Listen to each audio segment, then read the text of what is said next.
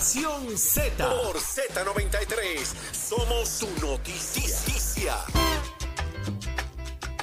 Regresamos Puerto Rico 6:29 de la mañana Nación Z. El que a usted le gusta, el que a usted le gusta, el que usted se levanta tempranito, café en mano a escuchar el análisis más completo en la radio de Puerto Rico. Vamos de inmediato a ver qué está ocurriendo en las últimas horas en y fuera de, del aquí en Puerto Rico con Carla Cristina. Adelante, Carla. Gracias, Jorge. Buenos días para ti, para Eddie y todas las personas que nos sintonizan. En los titulares, Raúl Maldonado Hijo presentó el pasado viernes una querella ante la Oficina de Ética Gubernamental contra la auditoría senior de esa misma dependencia, Yaminel Márquez, por supuestas violaciones a la ley lleva el mismo nombre de la dependencia. La funcionaria tuvo a su cargo la auditoría forense contra el padre del querellante, hora principal oficial de finanzas públicas del país, en un caso que culminó en acusaciones del fiscal especial independiente. Por su parte, el presidente de la Cámara de Representantes, Rafael Tatito Hernández, adelantó que las denuncias de intervención indebida de funcionarios en puestos de poder como gobernadores y secretarios de agencias en el procedimiento de justicia criminal serán atendidas por la vía legislativa en la próxima sesión ordinaria que inicia en enero. Hernández además confirmó que están en la mira seis instituciones el panel sobre el fiscal especial independiente del Departamento de Justicia, la División de Integridad Pública, la Oficina de Ética Gubernamental y la Oficina del Inspector General. La legislatura tiene pendientes al menos 19 medidas sobre corrupción presentadas desde el año 2021. Mientras, la exsecretaria del Departamento de Justicia, Wanda Vázquez Garcet, negó que haya ordenado detener la investigación del caso del asesinato del artista urbano Kevin Fred y aseguró que las expresiones de la fiscal Betsaida Quiñones, que apuntan a eso, son totalmente falsas y difamatorias la también exgobernadora enfrenta un caso judicial a nivel federal por presuntos actos de corrupción. Y en temas internacionales, el líder de una pandilla de Haití anunció ayer que levantarán el bloqueo en torno a una terminal de combustible que lleva casi dos meses asfixiando a la capital Puerto Príncipe y que cerró el acceso a unos 38 millones de litros de diésel y gasolina llevando al cierre de gasolineras y obligando a hospitales, bancos y comercios a reducir sus servicios, además de que obstaculizó la lucha contra un brote de cólera. Para Nación Z les informó Carla Cristina, les espero mi próxima intervención aquí en Z93. Noticias, controversias y análisis. Porque la fiscalización y el análisis de lo que ocurre en y fuera de Puerto Rico comienza aquí, en Nación Z. Nación Z por, por Z93. Pues regresamos 6:32 de la mañana. Vamos a ver qué está ocurriendo con temas de las interrupciones y falta de servicio de agua en algunos municipios que nos tiene que contar la ingeniera Doriel Pagán, presidenta de la Autoridad de Acueductos del Cantarillado. Buenos días, ingeniera. Buenos días, presidenta. Buenos días a ustedes en el estudio y a todos los radioescuchas.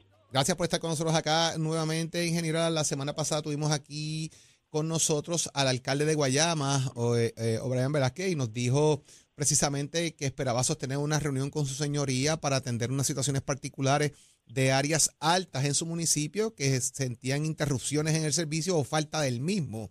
Eh, ¿Ha tenido ya comunicación con el alcalde? ¿Se reunieron? ¿Cómo se va a atender ese asunto?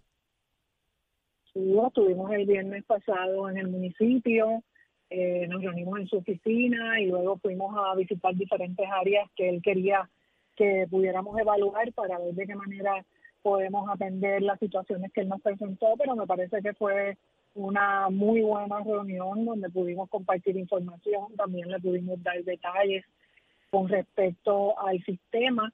Ahora mismo, lo, en ese día, ¿verdad? el viernes pasado, lo más que ha quejado al municipio es que la planta de filtros de Guayama se encontraba operando a baja capacidad por el alto el alto nivel el alto nivel en turbidez que tenía el agua que estaba recibiendo la planta desde el embalse del lago de Patillas. Ya en este fin de semana pude hablar con él, el sábado pude hablar con él y la planta ha estado normalizando su operación y pues me confirmó, ¿verdad?, que, que sí, que en efecto las áreas han ido recuperando. Nos queda el sistema de eh, la tubería, un desprendimiento que hubo en la área de Carite, eh, ahí, debido al desprendimiento, tenemos una tubería que se ha estado rompiendo frecuentemente porque no está localizada por donde debe ir la, la tubería debido al desprendimiento. Tuvimos que hacer una relocalización temporera. Eh, ya ayer se reparó la tubería, así que el sistema está hasta ahora, ¿verdad? Operando con normalidad, pero me parece que fue una muy buena reunión. Pero es un asunto más de bombeo que otra cosa y turbidez lo que, lo que está enfrentando eh, allá en Guayama. Correcto, y ya eh, según tengo la información al día de ayer eh, y al día de hoy continúa operando con normalidad el sistema y claro, nos vamos a mantener en comunicación. El fin de semana estuvimos en comunicación y así pues acordamos que lo vamos a mantener. Presidenta, ¿cuánto de lo que estamos viviendo, más allá de, ¿verdad? Del, asunto específico de Guayama, pero a nivel general, todavía seguimos teniendo problemas para el bombeo por razón de la falta de energía eléctrica o ya eso no es un factor en los sitios donde no llega el agua y que o que no llega con la fuerza necesaria? Básicamente la situación después de Fiona se ha ido superando, básicamente está superada, ¿verdad? En el evento de lluvias de este fin de semana tuvimos algunas situaciones particulares, todavía tenemos algunas, pero son muy pocas. Así que te puedo decir que sí, eh, en términos generales se ha podido superar y las situaciones puntuales que ocurren, pues de inmediato las notificamos, creamos el número de querella y le damos la diligencia ¿verdad? por el personal de Pero ya eso no es un factor, el que el que falle la energía eléctrica ya no es un factor para, para que llegue el agua a las comunidades no es un factor generalizado, ¿verdad? Tenemos situaciones que siguen ocurriendo, pero no es uno generalizado como el que tuvimos luego de Siona. Ahora mismo la situación, pues para que para darles un resumen, eh, por región, luego de las lluvias del fin de semana, en la región metro todavía tenemos la planta de filtro de Barrio Nuevo que sirve a unos sectores en Bayamón eh, fuera de operación. Esta sí está fuera de operación por una, un evento de Luma. En el caso de la planta de filtros de Canóvanas, está operando en baja producción por efecto de turbidez.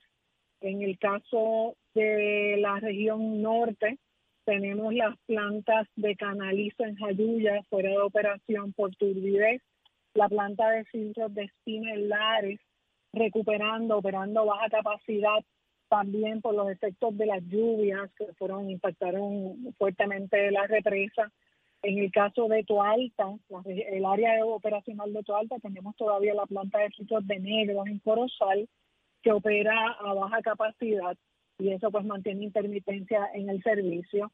En el caso de la zona sur, que sabemos que fue una de las que más, y la zona este, que fueron de las zonas que más lluvias recibieron, tenemos en Ponce las plantas de filtro de Hogares Seguro y Guaraguao fuera de operación por alta turbidez, en Peñuera la planta de filtros de Ceiba, en Guayanilla la planta de filtros de Pasto.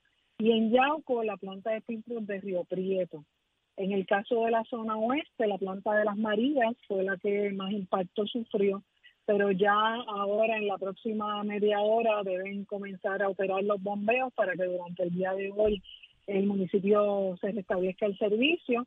En la zona este tenemos la planta de filtro de Ceiba eh, Sur con la represa obstruida, la planta de filtro de La Plata y Bonito operando en baja capacidad y la planta de filtro de Cagua Sur operando a baja capacidad. Todas estas situaciones durante el fin de semana tuvimos nuestro personal activado eh, atendiendo, ¿verdad? Todo lo que en, términos de seguridad era posible para nuestros empleados, dado los altos niveles de los ríos, todo lo que quedó porque no, no se podía atender por esa circunstancia está programado para primera hora de hoy. Así que lo que esperamos durante el día de hoy es que estas situaciones pues y los clientes que todavía tenemos eh, con falta de servicio se vayan normalizando y vayamos recuperando. Eso fue con una lluvia de 8 a 10 pulgadas. Si llega a haber un huracán, eh, eh, Presidenta, Dios nos coja confesado entonces. Bueno, nosotros para que tengamos la perspectiva correcta, nosotros tenemos 112 plantas de filtración en todo Puerto Rico. Así que de las que estoy mencionando, solamente tenemos seis que pudieron atenderse o mitigar la situación durante el fin de semana, pero ya requieren trabajos mayores con maquinaria pesada para poder recuperar o limpiar eh, la represa y eso debe estar ocurriendo durante la mañana de hoy. Así que en términos generales entiendo que eh, nuestro personal y nuestro equipo operacional pues tuvo una buena respuesta dentro de las limitaciones de aquellas cosas que no podíamos controlar, ¿verdad? Que era el nivel de los ríos. Secretaria, eh, ingeniera, en este caso, ¿verdad? También quería preguntarle qué ha pasado con el tema de Morovis, que todavía está pues esta situación del problema de agua, llegaron hasta los tribunales. ¿Cuál es el estatus actual del tema finalmente con el issue de Morovis? Pues sí, fíjate, ahora mismo esa es una de las plantas que tenemos operando a baja capacidad. Eh, la planta estuvo fuera en algún momento, déjame explicarte más en detalle, ¿verdad? Yo hablo como, la planta tiene, el municipio tiene cuatro fuentes de abasto, la principal es la planta de Morovis Sur.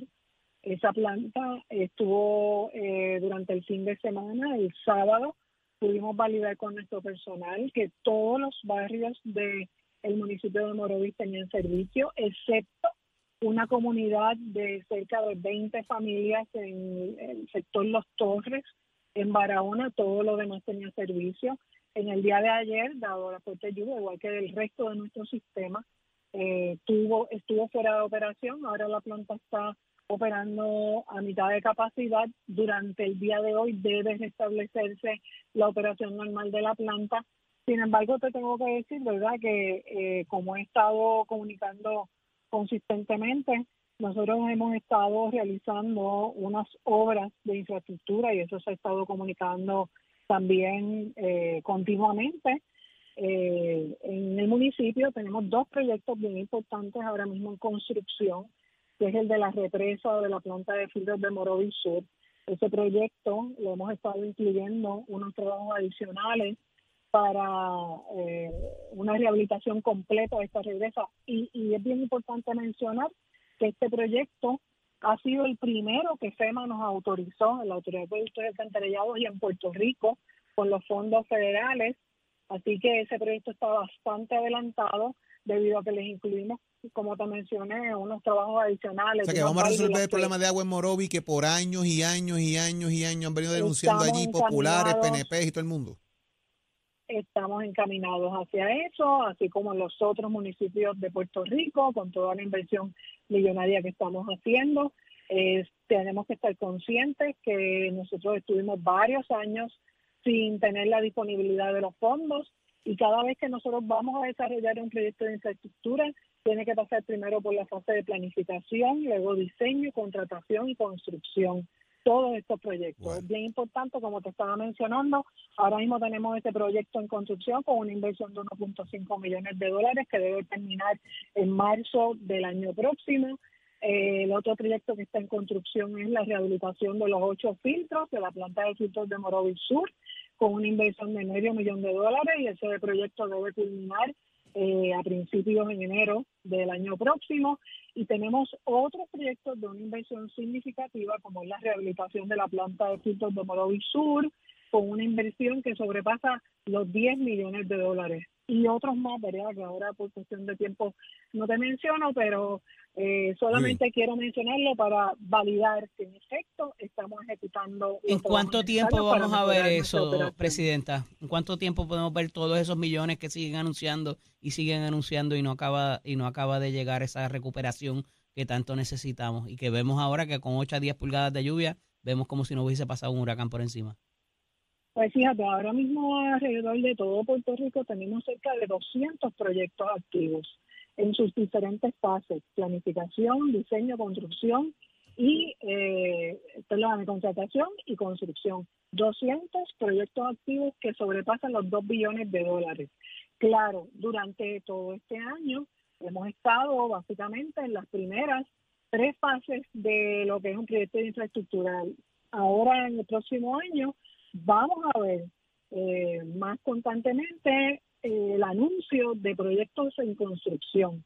Lo que quiere decir es que nosotros progresivamente vamos a poder ver una mejoría en nuestro sistema. Estuvimos cinco años sin una inversión sustancial para mejorar nuestra infraestructura y créanme que ahora una de nuestras prioridades es poder maximizar esta, autoridad, esta oportunidad única que tenemos de poder utilizar todos estos fondos para mejorar nuestra infraestructura y estamos enfocados en eso. Y así sea. Mucha gente pendiente a todo esto y obviamente lo que significa tener el recurso del agua disponible. Gracias por estar con nosotros, ingeniera Doriel Pagán, claro directora de la sí. Más adelante, y más adelante con mucho gusto puedo entrar nuevamente y dar detalle del resto de la isla, los otros proyectos que ya están en sus diferentes fases con mucho gusto. Muchísimas Importante. gracias. Tenga excelente Muchas día. gracias. Buen día. Buen día. Vamos a abrir las líneas 6220937, 6220937. Óigame, ¿qué pasó este fin de semana con las lluvias? ¿Se afectó la zona donde usted vive? Eh, ¿Alguna carretera que está cerrada? Ustedes son, mire, los que nos van a informar ahora qué ha pasado en la calle durante este pasado fin de semana, 6220937. Mira, también PR52 eh, se de la imprudencia de mucha gente. A Ah, pesar de que se había claro, claro. notificado de que no fueran al río, de que no fueran a la charca, de que no cruzaran intersecciones y como quiera la gente lo hizo y, y un poco nos compartíamos, hubo hasta una excursión, exacto, que eso le debería caer todo el peso de- del sistema, pero hubo, eh, eh, no- nos pasamos una noticia, ¿verdad? En, en el fin de semana, o antes, yo creo que fue el mismo viernes. Eh, eh, para propósitos de que iba a caer tanta lluvia, se esperaban entre 6 y 8 pulgadas, y que por favor no hicieran este tipo de actividades. Y, y, y yo contesté, eh, eh, le- les escribo a que, a que vean a venir los rescatistas el lunes y vamos a tener, y lamentablemente así mismo fue. Tenemos, tuvimos gente que estaba en los ríos, en las charcas, en excursiones y gente tratando de cruzar intersecciones. Tuvimos una fatalidad entre uno de esos eventos también y queremos oír también que ustedes piensan de, de la toma de decisiones a la hora de estos anuncios de, de, de lo que podría ser un desastre, ¿verdad? Eh, eh, en sus comunidades y demás, eh, que ustedes piensan de, de este tipo de situación que caemos nuevamente en ella y, y exponemos a nuestro personal rescatista. PR52 estaba cerrada, un derrumbe mayor en el área de Salinas y solamente un carril disponible Sí. y exhortan a la ciudadanía a que utilicen lo que es la PR1 en la salida 58 para que usted sepa que eso está allí medio complicado. La 155 en Orocovis, 152 en Naranjito, 179 en Guayama, carreteras que tienen situaciones particulares, así que esté pendiente cuando salga de su casa. Tenemos a José de Bayamón, que está en línea telefónica. José, buenos días, bienvenido.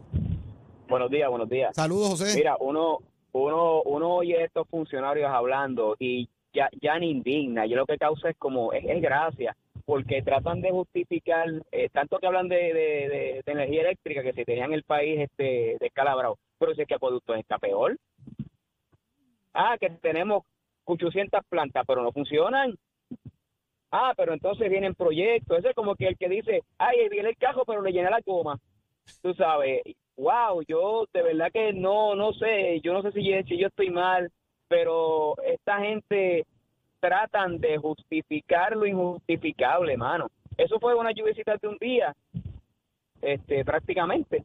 Imagínate si nos coge, si nos coge un huracán. Que fue el planteamiento que hizo Eddie precisamente. De, de, de Eh, si eh, esto fueron 6 o 7 eh, pulgadas de lluvia, ahogados. un huracán. Nos volvemos locos aquí. No, ahogado, ahogado, tuviéramos todo. No ha habido Nada, nada de recuperación en cinco años, ni de, ni, ni, ni de nada. No ha habido recuperación, punto. Y todo el dinero que se ha gastado en esta, en esta etapa es, ¿verdad? Inexistente, no, no se ve nada. O sea, no, no, no tenemos para, para cuándo resultados, que fue la última pregunta que le hice. O sea, ya que nos están anunciando tantos proyectos de, de tantos millones y tantas cosas, ¿para cuándo vamos a ver el resultado? Y los dragados, Eddie, los famosos Sin dragados, donde cómo culmina eso y los otros embalses que estaban. El embalse valenciano que han puesto 19 mil primeras piedras y no acaban nunca con ese embalse allá en Junco. Pues cuidado que yo, yo creo que desde, ¿Cuántos, cuántos desde Rosselló para acá, todo ¿Cuántos el mundo ha puesto una primera piedra. Yo creo que desde Rosselló para acá todo el mundo ha puesto- ya, ya hay más piedras que agua allí en el embalse del Valenciano. Cuidado que han puesto primeras piedras ahí esos muchachos y no pasa nada. 6220937, 6220937, déjenos saber su sentir. Este tema también de acueducto y alcantarillado, si usted se le fue el agua en el fin de semana y qué pasó también con el tema de las carreteras. Eh, como le hemos dicho, muchas carreteras a raíz del tema de las lluvias han sentido eh, unos estragos, ¿verdad? Eh, y deslizamientos, puentes que se han ido, han colapsado. Lamentablemente, pues la autoridad, de carretera ha tenido que estar trabajando con este tema directamente. Así que usted está por ahí, 6220937. Le damos las líneas disponibles para que nos deje saber su sentir. Pero tengo ya en línea telefónica, Eddie, para que nos dé un adelanto de, de un evento que se va a estar celebrando este próximo miércoles 9 de noviembre a Jenimar Tañón, la directora de Programa de Desarrollo Laboral de el de Jenimar, buenos días. Buenos días. Cuéntame qué va a pasar allá en el Coliseo Marcelo Trujillo Panís de Macao. Pues este miércoles nosotros vamos, ¿verdad? El Departamento de Desarrollo Económico y Comercio con el programa de desarrollo laboral vamos a tener nuestra feria de reclutamiento miércoles 9 de noviembre desde las ocho y media de la mañana hasta las 2 de la tarde. Eso es en el Coliseo Marcelo Trujillo eh, Panis Dumacao, estacionamiento gratis y va dirigido a todo lo que es el área sureste del país. Asimismo, es, contamos con más de 85 patronos confirmados, más de 3.400 plazas de empleo disponibles. Es una feria de reclutamiento, no es una feria de empleo, así que toda, todo participante que acuda a la actividad eh, va a estar pasando por el proceso como tal de reclutamiento, va a ver las ofertas de empleo que hay disponibles, si le gusta, por ahí mismo se entrevista. ¿Tienen que llevar algo? Las, las personas allá tienen que ir con alguna documentación, ¿cuál es la recomendación? Sí, tienen que ir con varias copias de su resumen, certificado de antecedentes penales y lo más importante, identificación con foto. Como mencioné, son 3.500 plazas de empleo disponibles, así que debería de ir con varias copias de su resumen. Es importante. Jenny Mar, ¿dónde el país puede obtener más información sobre estas oportunidades que se les están dando?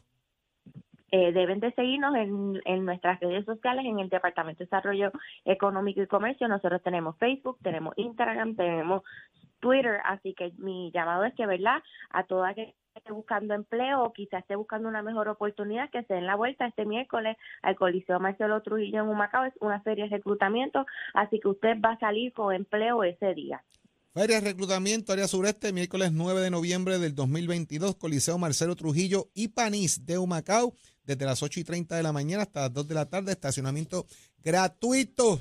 Vaya con su resumen en mano, varios resumés, identificación y también con un eh, antecedentes penales que los tenga disponibles también ese certificado para que pueda participar de este evento. Jenny Taño, muchísimas gracias por estar con nosotros aquí en Nación Z. Excelente día. Gracias, gracias mil. Eddie López está en línea telefónica, listo para hablarnos de algún lugar donde no lo sacan hoy porque nadie quemó bacon en una plancha. Oye, eh, ayer eh, nuestro pana Pedrito Morales cumplió años. Cumplió años, cumplió años el Master Jedi ella, Pedro Morales. El Master Jedi, ciertamente. Tato Hernández, ¿qué está pasando, día, Tato? Tato? Cuéntame. Muy buenos días, muy buenos días muchachos. Ya usted sabe, aquí empacando que ya mismo vamos para el aeropuerto para regresar a Puerto Rico después de este gran día aquí en estas competencias a nivel mundial del World Cup Final en esta pista de Maryland.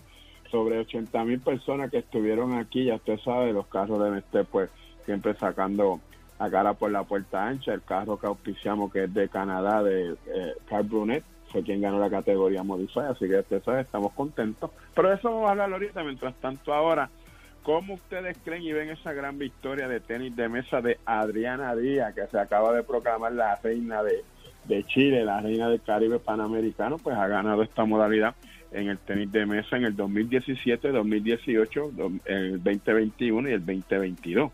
Así que ya usted sabe, muy bueno para Puerto Rico, muy bueno para el Comité Olímpico. Adriana vino de allá de China, donde estaba jugando, la trajeron en un avión por ahí para abajo, porque tenía este compromiso aquí en Chile, salió muy bien. También en doble, pues se llevó la medalla de bronce junto con su hermana. La verdad que Adriana, pues ahora mismo está considerada la mejor exponente en América Latina en el tenis de mesa. Fue que volvió a su ranking, está entre las primeras 10.